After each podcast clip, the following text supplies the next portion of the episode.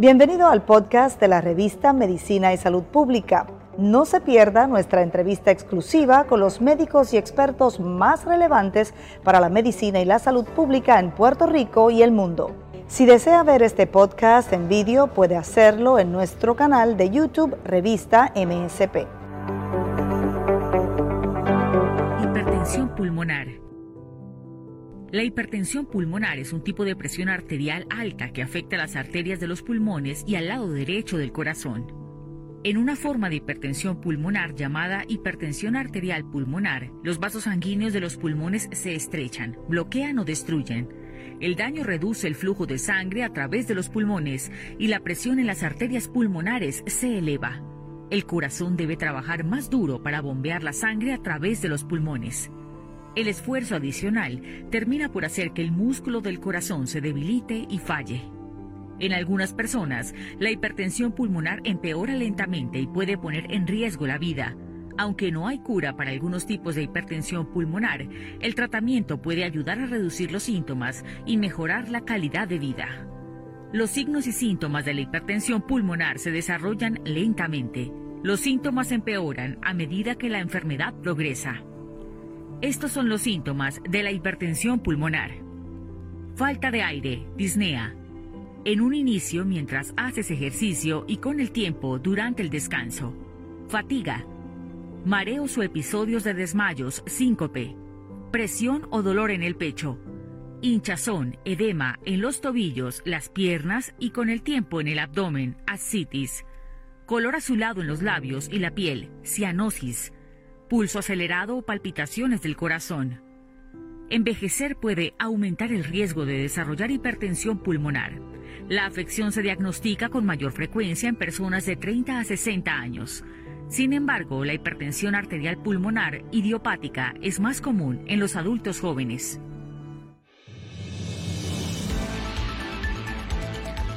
Hoy en MSPAM, edición diaria, te comentamos que mejoran las cifras de casos positivos por COVID-19 en Puerto Rico. Además de eso, saludistas no anticipan problemas con el reinicio a clases el próximo jueves. Todo esto y mucho más junto al periodista Luis Peche. Desabastecimiento de combustible, desabastecimiento de alimentos, violencia, disturbios y las UCI colapsadas es el panorama que deja el paro nacional en Colombia que ya completa más de 11 días, que fue convocado inicialmente por las centrales obreras y por los gremios afectados por la crisis, la pandemia del coronavirus y la situación económica que se agudiza en el país. Confirmado por aclamación el secretario de Salud Carlos Mellado Llegará pronto a Puerto Rico un paquete de 4 mil millones de dólares. Fue aprobado en las últimas horas por el presidente Joe Biden para Puerto Rico para paliar el problema del coronavirus creado hace más de un año y tres meses. En Cuba, a punto de lograr la vacunación en esa nación caribeña, una paciente italiana recibió seis dosis corridas de eh, vacuna contra el coronavirus de una sola vez. Saludos, mi nombre es Luis Penchi, esto es MSP Edición Diaria.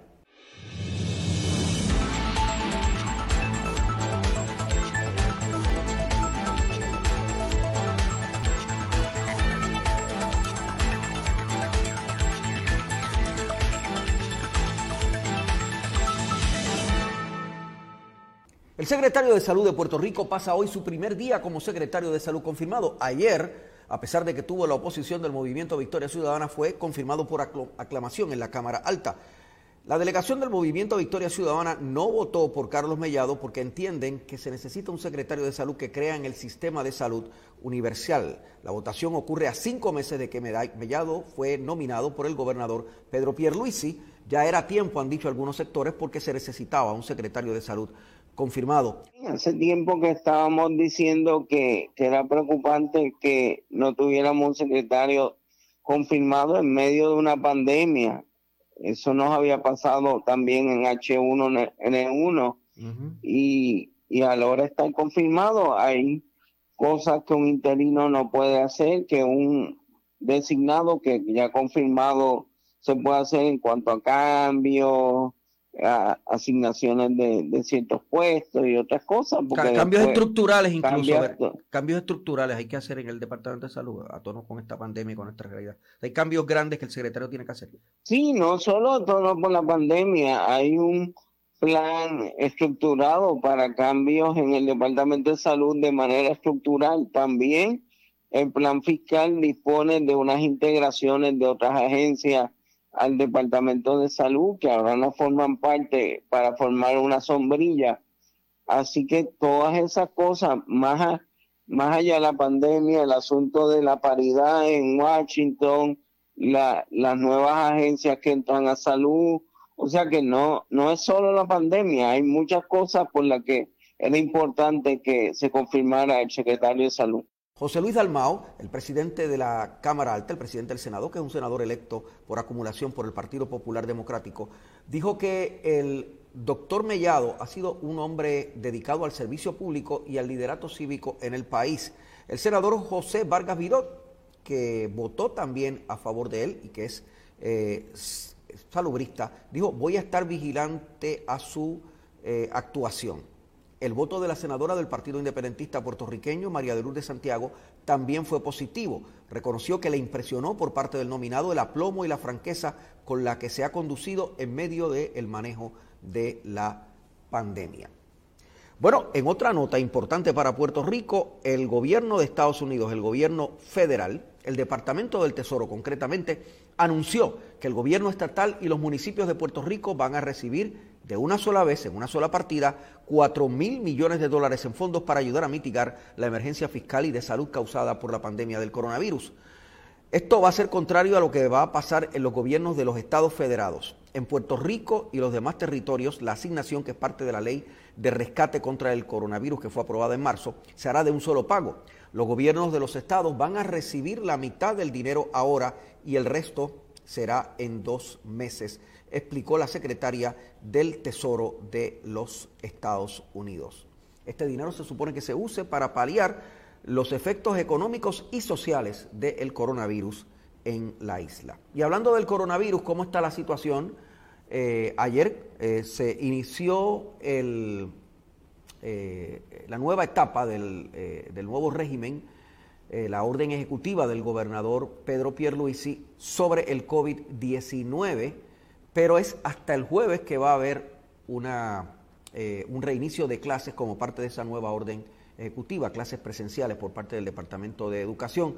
Un experto nos habla ahora aquí en MSP Diario de por dónde estamos en torno a la pandemia. En las últimas horas entró la, en vigencia la nueva orden ejecutiva del gobernador Pedro Pierluisi sobre el COVID-19. Será el jueves que comenzarán a reunirse las clases presenciales en las escuelas del país. Sigue habiendo preocupación por la incidencia de COVID en Puerto Rico. Eh, la epidemióloga de Ponce confirmó que en ese municipio nada más, en eh, la última semana se han eh, producido 15 brotes de coronavirus. y Puerto Rico sigue estando en una situación difícil. Pero además de esa epidemia, tenemos una especie de epidemia, que, que voy a confirmar eso con el doctor, de violencia doméstica, de violencia al interior del, de, los hogares. Está con nosotros eh, el director eh, ejecutivo del Puerto Rico Health Trust, el doctor José Rodríguez Orengo. Eh, saludos, doctor. Gracias por estar con nosotros. Saludos, Penchi, y gracias nuevamente por tenerme en tu programa. Empezando una nueva orden ejecutiva y esperando esta misma semana, el jueves, el reinicio de clases presenciales, ¿en qué situación nos encontramos con respecto a la pandemia? En términos de los casos que tenemos en estos momentos, durante la semana pasada vimos una mejoría sustancial con relación a las personas que están eh, contagiándose con el virus del COVID-19, donde ya para el jueves de la semana pasada teníamos un por ciento de positividad de menos de 5, ya estamos en 4.5. Eh, también hemos tenido que los casos activos que les recuerdo que son esos que llevamos 14 días y los sumamos eh, y determinamos por 100.000 habitantes, también han bajado dramáticamente y esperamos que para esta semana eh, estemos en menos de 200, que también es una buena señal. el número de transmisión, que eso es cuántas personas tú puedes estar contagiando, también ha estado en menos de uno por eh, cerca de tres semanas.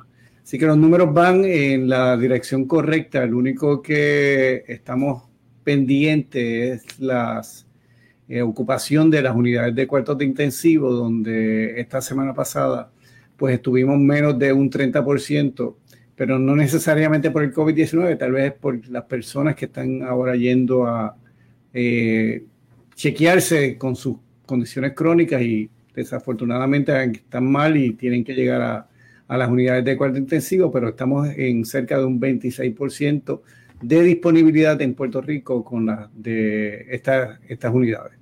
La, a nivel de hospitalización bajo, lugar a dudas. Sí, sí, las hospitalizaciones Estamos ahora ah, en, la medimos de diferentes maneras. Ahora ya hemos visto que estamos eh, en prácticamente eh, llegando a menos de, 300 ya en términos de promedio, ¿verdad? Eh, nosotros lo que hacemos es que cogemos un promedio de 7 días, donde allí también hay un parámetro que buscamos que tengamos 10 eh, pacientes por 100.000 habitantes en esos últimos 7 días, estamos en 11 y sigue bajando, así que los números van bien. Ah, lo importante es que nos sigamos cuidando para llegar a niveles que teníamos ya a, a, finales de febrero, principios de marzo, y que podamos ya modificar todo lo que tenemos con las vacunaciones, que tengamos bastantes vacunaciones en estos próximos meses y que podamos regresar a la normalidad que teníamos antes.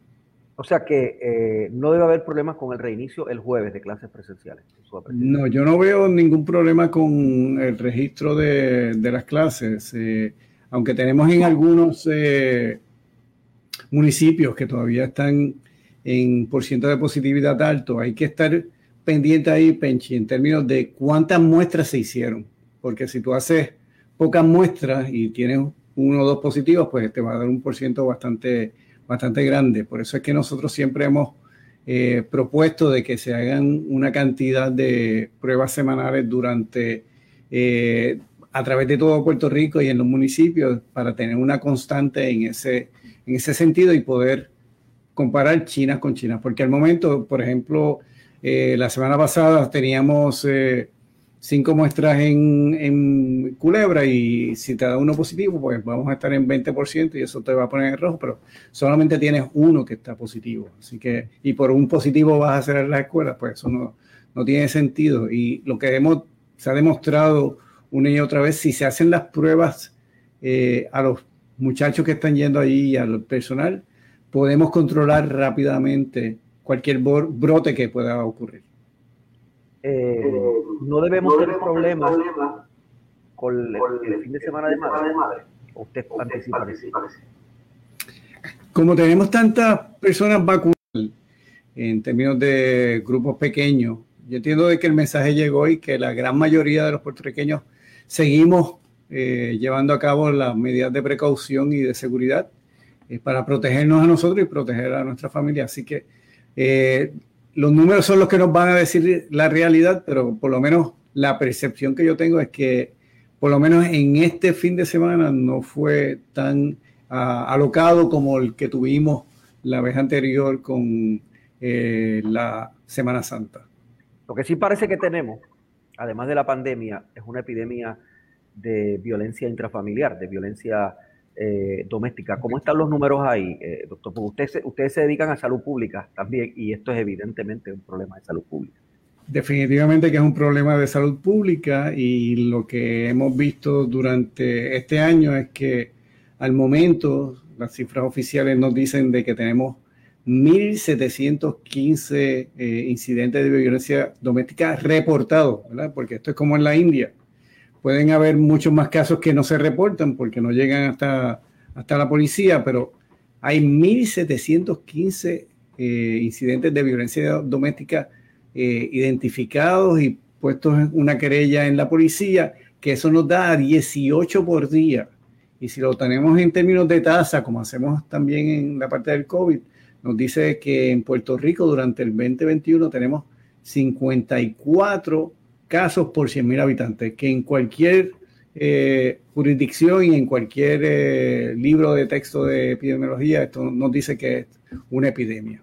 O sea, 54 casos por 100.000 es una epidemia. O sea, no, no, hay, no, hay, no hay que buscar la, vuelta.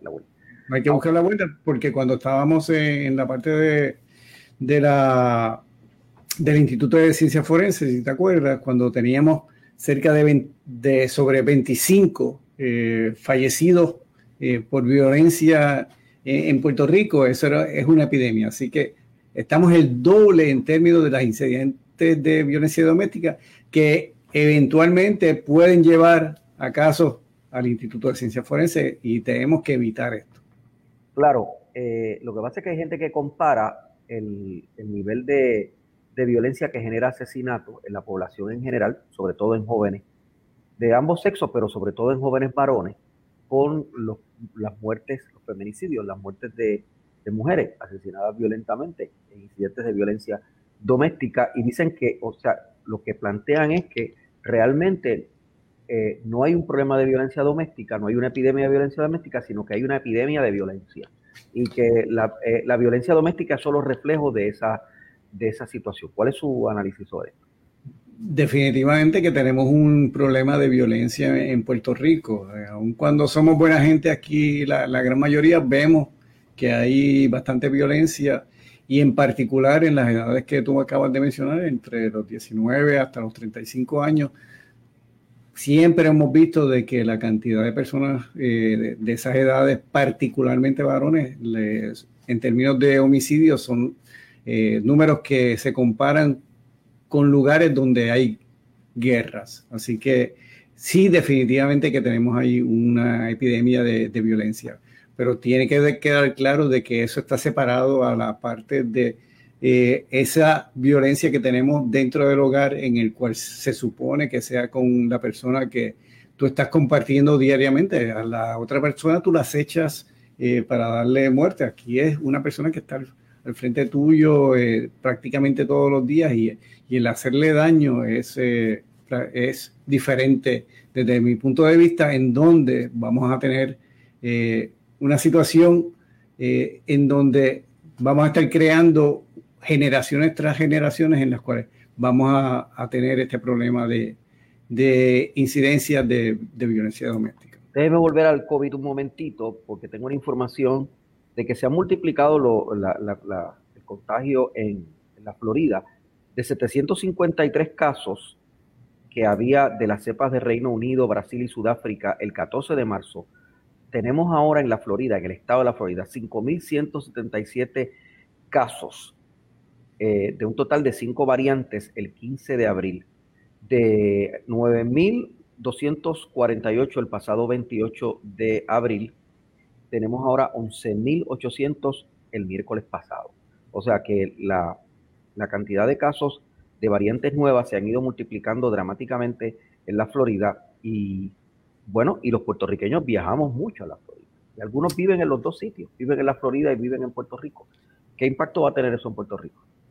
Eh, por lo menos en Puerto Rico estamos eh, siendo bastante rigurosos en obtener la prueba negativa cuando llega a la isla, así que eso ha sido un gran paso para poder detectar eh, adecuadamente cualquier persona que tenga alguna de estas variantes que venga no solamente de la Florida, sino de otras partes de Estados Unidos.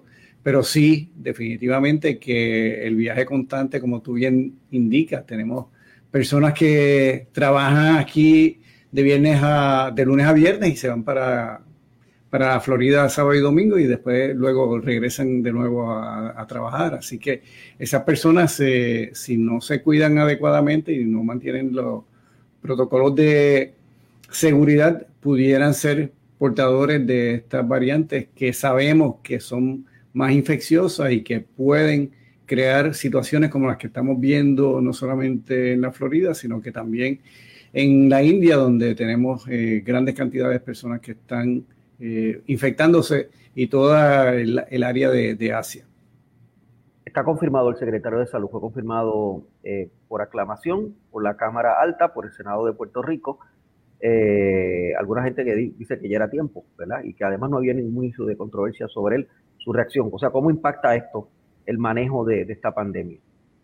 definitivamente que ahora va a tomar eh, las garras completas sobre el, Departamento de, Salud y vamos a se va, a mover el departamento de una forma mucho más firme eh, al tener ya un secretario eh, confirmado, el cual nos, nos, alegramos bastante, en donde entendemos de que la visión de tener un secretario de salud en donde la medicina primaria es importante para él, puede dar un giro a lo que hemos hecho anteriormente en términos de salud pública, donde nos hemos concentrado eh, mayormente en las enfermedades per se, antes de darle prevención y antes de darle prevención, crear salud y promoción. Así que entendemos de que el nuevo secretario, el doctor Carlos Mellado, al cual felicito eh, por la confirmación, va a estar trabajando en términos de crear salud para Puerto Rico, para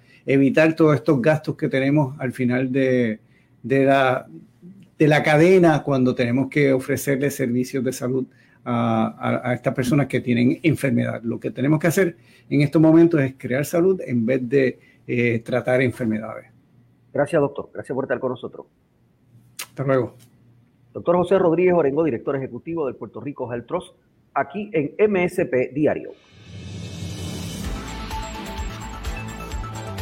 La situación en Colombia sigue complicada. Ahora se complica no solo el panorama de la salud pública, sino también el panorama económico y el drama social allí. Hay falta de abastecimiento de combustible en algunas de las principales ciudades después de un paro nacional de 13 días cumplidos en el día de hoy. Aquí está la información del Servicio de Noticias de Televisión Española. Colas kilométricas y esperas interminables para conseguir gasolina en Cali. El día de ayer nos tocó igualmente también. Otra bomba desde las seis y media de la tarde hasta las 7 de la mañana que pude lograr tanquear. Aguantar toda la noche y ser la primera en la fila no garantiza nada. Acá no ha llegado gasolina a tanquear tampoco. Eh, nos dicen que si viene bien escoltada, pero no es, pues no es acierto. O sea, es algo que no sabemos si se va a llegar o no. La cantidad también es limitada. Sí, casi 5 litros, solamente eso. ¿Y qué? Eso no trabaja. Yo que he trabajado domiciliario, un día solamente me dura eso. La escasez es consecuencia de 11 días de saqueos y bloqueos. En esta fila algunos critican los medios, pero la mayoría justifica los fines. La mayoría de gente ya está cansada, ya está cansada, ya está agotada de luchar y luchar y seguir y seguir y no ver un cambio, ¿sí? Entonces yo me imagino que ya la gente no tiene nada que perder. También ha habido algunos problemas de suministro de algunos alimentos y medicamentos que ya se están subsanando con la apertura de corredores humanitarios en estos bloqueos que aseguran no van a levantar mientras les sigan matando. Estas marchas en otros puntos de Cali les piden que despejen las calles. Como acaban ustedes de escuchar y ver, en este reporte de televisión española, hay un problema muy serio en Colombia con falta de abastecimiento de gasolina en algunas ciudades, pero en general con falta de abastecimiento de productos eh, en, distintos lugares.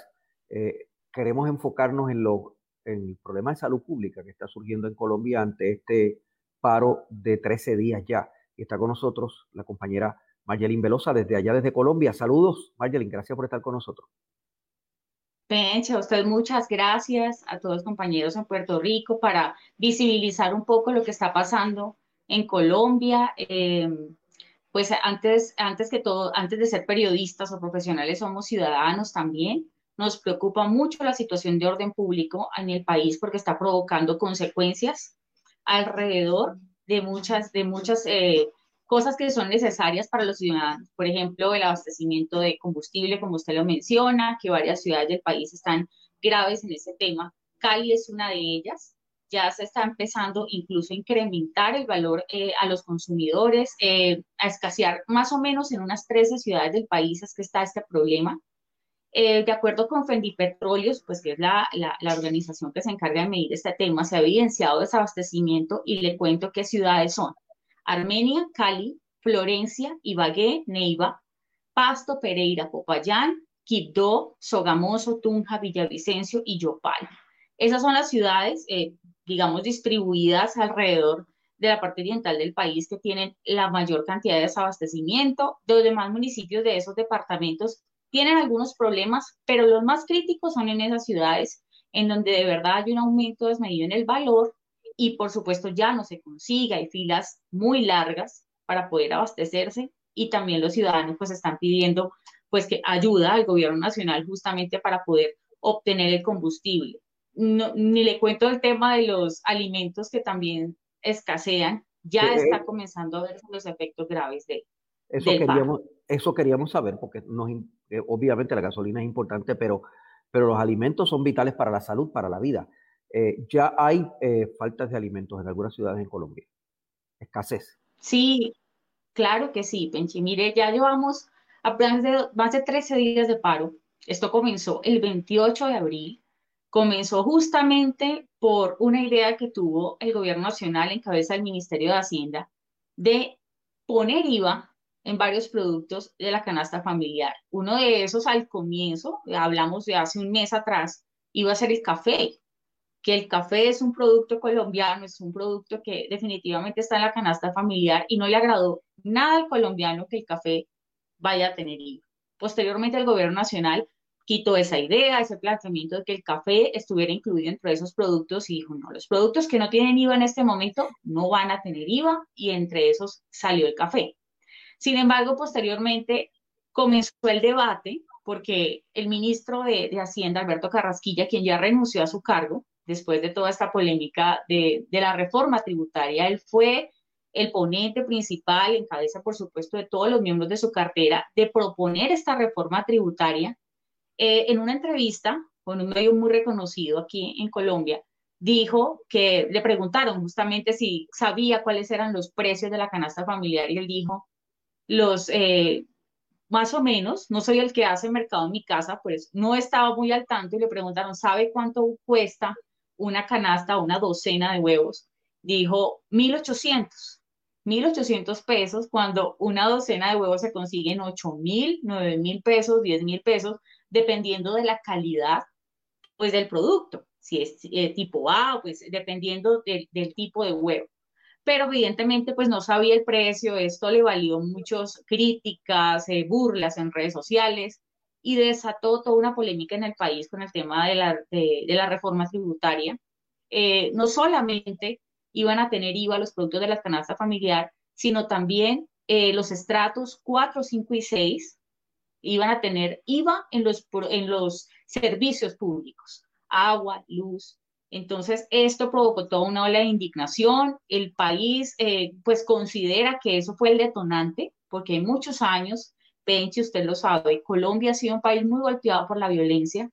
Es un país al que la paz le ha costado, eh, ha tenido muchos procesos eh, para poder conseguirla y hay muchas comunidades olvidadas comunidades como La Guajira, el Chocó, pasan mucho desabastecimiento, hambre todos los días. Hay niños también que tienen problemas de escolaridad, problemas para alimentarse e ir al colegio.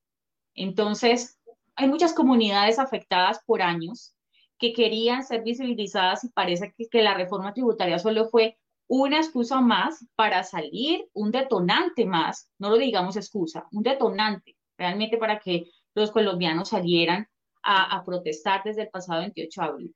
Ahora sí se está viendo la el desabastecimiento que usted menciona. En este momento ya no se consiguen huevos o están llegando escasos y si llegan, se venden muy rápido. Productos como la piña no se consiguen en las centrales de abastos, que son las que reciben todos los productos que vienen del campo y ellos no tienen en este momento piña, por ejemplo, otros productos eh, de verduras que en este momento están en existencia en las, eh, digamos, cadenas de supermercado, están muy costosos. Hay, por ejemplo, un producto tan básico como el aguacate está en 6 mil pesos, cuando un aguacate se consigue en 2 mil, 3 mil pesos. Entonces, hay una diferencia, casi doblando el, el valor, y hay muy poco. Entonces, ya se está viendo en los supermercados vacíos y es consecuencia justamente del paro, sí. Y, el, el, el, gobernador, eh, digo, el presidente eliminó la reforma tributaria, pero la huelga sigue. O sea, el paro nacional que ha provocado todos este, estos disturbios y esta desorganización continúa. Claro que sí, Penchi, tienes toda la razón y es justamente el presidente Duque el que dijo, no, ya, vamos a parar este, este tema. Si es la reforma el problema, vamos a quitar la reforma tributaria. Pero realmente lleva más de una semana más desde que él la quitó, desde que se retiró. Justamente después de que se retiró, renunció el ministro Alberto Carrasquilla. El, el presidente dice que hay pues una deuda muy grande. Eh, con, eh, después de la pandemia. Y el gobierno nacional requiere, incluso, me había olvidado mencionar, que se cobrara también o, que se que declararan renta aquellas personas que ganaran más de 2.500.000 pesos. Eso también está dentro de la reforma tributaria. Y realmente esa es la clase media colombiana. La más golpeada iba a ser la clase media colombiana. Y pues que iban a meterle la mano al bolsillo literalmente para poder saldar esa deuda que tenía el gobierno justamente con todo esto de pandemia. Después que retira la reforma tributaria, pues no solamente estaban marchando los ciudadanos para que la quitaran, sino también transportadores, los camioneros, los taxistas, los campesinos, las comunidades indígenas. Todas estas personas han salido de sus ciudades a marchar. Por supuesto, Penchi no es, eh, no es em, desconocimiento para nadie la situación de orden público cada vez que hay marchas. Hay marchas pacíficas, por supuesto, hay ciudadanos que salen a marchar de manera pacífica, llevan sus carteles, salen con sus niños, con sus mascotas, con adultos mayores, todos, por supuesto, con las medidas de bioseguridad. Eh, incluso escuché a alguien decir que las personas le tenían más miedo al gobierno que al virus. Eh, los casos están disparados en este país eh, en este momento y más. Hay entre 15 mil y 17 mil casos diarios. Si quiere, ahorita hablamos del tema. Pero realmente la situación de las marchas se ha salido de control eh, justamente las noches, cuando ya salen vándalos o personas que llaman al gobierno nacional como vándalos que salen a saquear, a destruir la infraestructura de las ciudades como Transmilenio. Hay más de 14 estaciones de Transmilenio completamente destruidas y hoy sin servicio, cuando Bogotá es una capital que necesita movilizar muchos ciudadanos, se estaba aplicando el modelo 4-3, cuatro días de normalidad y tres días de cuarentena total. Eso fue ya fue eliminado. Incluso el tema del transporte crítico. Hay muchas estaciones que no funcionan, eso se traduce en más demora en los tiempos de traslado de los ciudadanos, en fin. La situación de orden público no está fácil. Hay ciudades muy críticas en este momento. Creo que la más preocupante es Cali. Se habla más de 80 personas desaparecidas. En este momento la fiscalía no da una cifra exacta. Se habla también de más de 25 muertos en las, en las, en las confrontaciones perdón, entre el SMAT, que es la policía, y también algunos manifestantes. Eh, se habla también mucho de manifestantes que salen armados. Eh, también el gobierno dice hay vandalismo dentro de las ciudades. Entonces hay una situación muy crítica de violencia. Muchos artistas colombianos, eh, personalidades colombianas y extranjeras también Puerto Rico y de otras partes se han sumado a la iniciativa de decir SOS Colombia porque está muy delicada la situación de orden público y, de violencia. Eso ha sido lo más, más crítico. Vamos a hablar un poco del COVID. He escuchado que están prácticamente llenas las salas de cuidado intensivo eh, y me mencionabas hace un rato de que la cantidad de contagios diarios es, es terrible. Además, la cantidad de muertos ya suman mucho. Eh, ¿Cuáles son esas cifras? Eh, ¿Cómo están las salas de cuidado intensivo? Claro que sí. Pues realmente eh, la situación en, en las salas de cuidado intensivo en Colombia se ha intensificado no solamente desde el paro, sino desde atrás. Eso fue consecuencia justamente de Semana Santa, que fueron dos semanas en que las personas viajaron, y ahora, pues hace unas, unas dos semanas se dio la consecuencia de eso, los casos se dispararon incluso más de 21 mil casos diarios. Allí fue que los gobiernos comenzaron a tomar medidas extremas, de comenzar a hacer el modelo 4.3 que le mencionaba hace un momento, que eran cuatro días de normalidad, tres días de cuarentena estricta. Todavía se está manteniendo, por lo menos en Bogotá, toque de queda desde las 8 de la noche hasta las 5 de la mañana y ley seca todo el día. No se puede eh, vender licor en ningún establecimiento comercial, solo a domicilio. Están prohibidas, por supuesto, las aglomeraciones, pero con todo este tema del paro, pues ha sido un poco complejo el tema de controlar las aglomeraciones en las calles. Eh, le cuento que hay ciudades que están mucho más críticas en cuanto a las unidades de cuidado intensivo. Bogotá ya la ha bajado, digamos que está en un 91% en este momento de ocupación, pero eso implica también que no se pueden recibir pacientes de otras ciudades que vengan con necesidades de unidades de cuidado intensivo, que necesiten camas de ese tipo, eh, ya sea por COVID o no COVID. Entonces hay ciudades que están realmente colapsadas con las camas y las pocas que hay eh, pues realmente no dan abasto. los casos son exponenciales. Usted sabe que las cifras no siempre son exactas. Se basan muchas veces en, las pruebas que se hacen diarias. Se hacen en, diariamente 90 mil pruebas diarias entre antígenos y, también la, la hisopado. Entonces ha sido complejo el, el tema de manejar y de dar cifras como muy exactas. Incluso los muertos eh, superan en este momento diariamente los 490. Entonces sabemos que los muertos no son de ese día, sino también hay personas que se cuentan como fallecidas de días anteriores, eso hay que decirlo. Es una sumatoria que va paulatinamente se van sumando, pero esa es la cifra y es muy preocupante. En este momento también debido al paro se agudizó aún más porque pues al haber heridos, al haber personas que requieren pues justamente la atención hospitalaria, pues el tema hospitalario se volvió un problema. Está escaseando el oxígeno. Hace unos días también eh, lo indicó así el gobierno nacional, el Ministerio de Salud dijo, no hay oxígeno suficientes, tenemos un problema de, abastecimiento de oxígeno y si hay paro, pues va a ser mucho más complicado pasar ambulancias, pasar suministros, incluso... Eh, ahorita que mencionaba el tema del abastecimiento de alimentos, las personas eh, de, que están dentro de las centrales de abastos de todo el país pidieron a los organizadores del paro que por favor dejaran pasar corredores humanitarios para poder abastecer las, eh, los lugares de, de las cadenas de alimentos o las plazas de mercado, porque ya no se consigue. En cuanto al tema de, de UCIs y también el cierre de vías, porque hay vías bloqueadas, entonces el paso también de algunas ambulancias ha sido complejo. Y permítame, busco exactamente la cantidad de personas que hasta el momento han perdido la vida. Ya Colombia pues ha superado pues una cifra muy alta.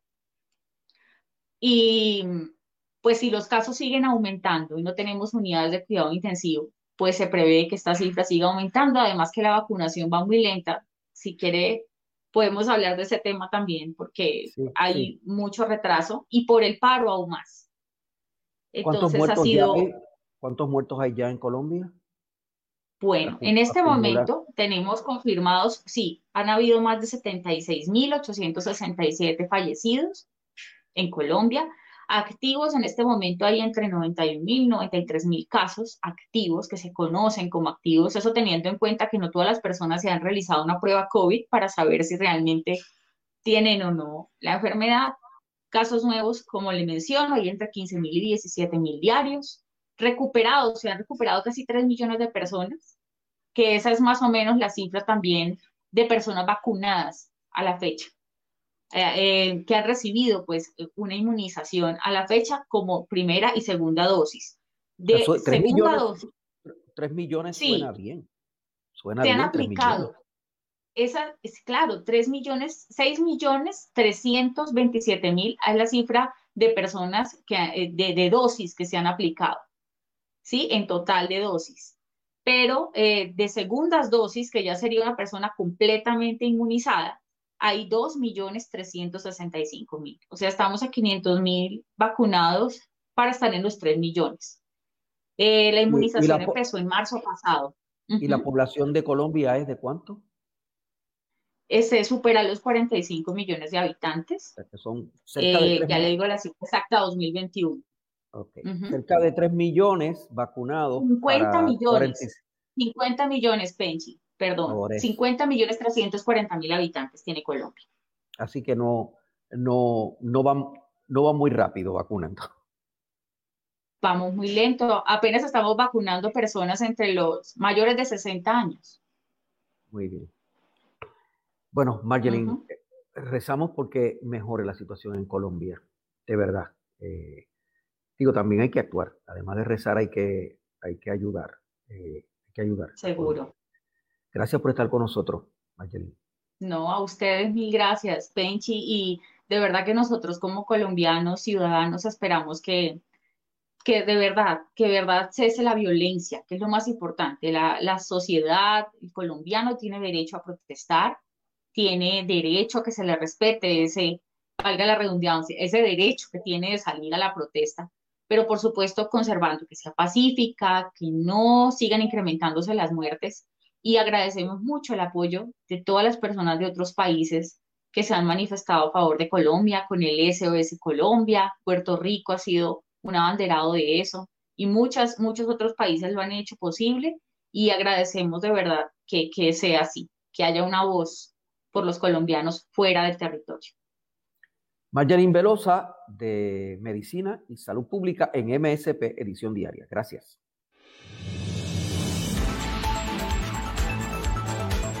Nuestra compañera nos hablaba de la insatisfacción en Colombia con que están muy lentos en la vacunación, pero hay países que todavía no han comenzado a vacunar. Uno de ellos es Cuba.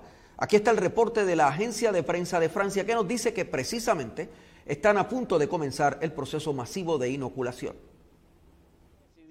Intervención sanitaria en territorio. Cuba está lista para comenzar a vacunar a su población contra el COVID-19. El gobierno de la isla anunció que la próxima semana iniciará a aplicar sus dos candidatos de vacunas más avanzados, Abdala y Soberana 2, que requieren tres dosis. La campaña de inmunización arrancará principalmente en La Habana, así como en las provincias de Santiago de Cuba y Matanza. Pero nosotros pensamos que ya en el mes de junio tengamos eh, inmunizados 22,6% de la población cubana en julio 33,5% y en agosto el 70% de esa, de esa población. En las calles, los cubanos se mostraban emocionados el sábado ante la posibilidad de ser protegidos contra el coronavirus. Es que yo creo que el Cuba entero está esperando la vacuna. Yo creo que sí. Yo creo que sí. Y tengo mucha. Eh, ellos tienen fe en la vacuna. Y yo, particularmente, tengo una, una confianza inmensa en ella. Yo la añoro, estoy esperándola con los brazos abiertos. Cuba es el único país de América Latina que cuenta con cinco candidatos vacunales concebidos y desarrollados por sí mismo.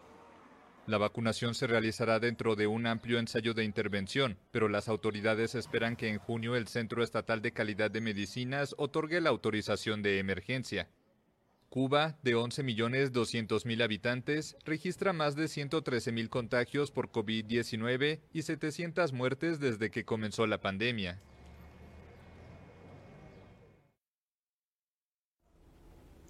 El proceso de vacunación no ha estado exento de errores. Por ejemplo, en Italia, una paciente recibió seis dosis de una sola vez de la vacuna de Pfizer, según este reporte de la agencia de prensa de Francia. Sobredosis de vacunas. Una joven italiana recibió el domingo por error seis dosis del inmunizante de Pfizer BioNTech contra el coronavirus. La agencia de noticias AGI reportó que el error se produjo cuando una enfermera, en lugar de inyectar la cantidad habitual, le administró todo el vial, equivalente a seis dosis. Según la misma fuente, la estudiante de medicina de 23 años se encontraba en buen estado de salud, pero quedó en observación en un hospital de la Toscana. La agencia afirmó que la experimentación sobre los efectos de una posible sobredosis de la vacuna de Pfizer BioNTech se limitó a cuatro dosis, por lo que este caso es desconocido en la literatura médica. El incidente ha sido informado al regulador de medicamentos de Italia. Previamente se han reportado sobredosis de este inmunizante en Estados Unidos, Australia, Alemania e Israel.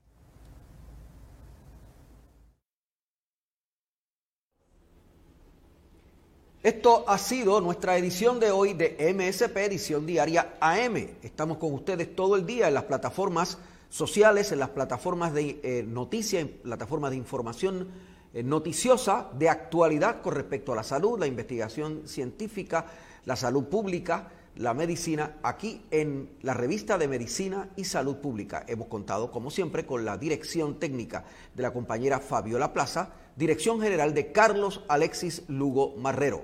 Mi nombre es Luis Penchi. Cubrimos la ciencia porque la ciencia es noticia.